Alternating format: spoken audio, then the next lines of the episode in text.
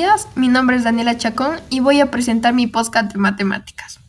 Bueno, yo hago skate. Cuando salto con la rampa se forma un ángulo de los triángulos, como por ejemplo, cada salto es diferente y depende de la velocidad con la que vaya. Si vas con una velocidad baja, se forma un escaleno. Si vas con más velocidad, un equilátero. Y si vas a hacer alguna vuelta, un isósceles, como etcétera. Así varían los triángulos dependiendo la velocidad del salto en el skate. Y cada salto tiene su triángulo y su ángulo. Muchas gracias.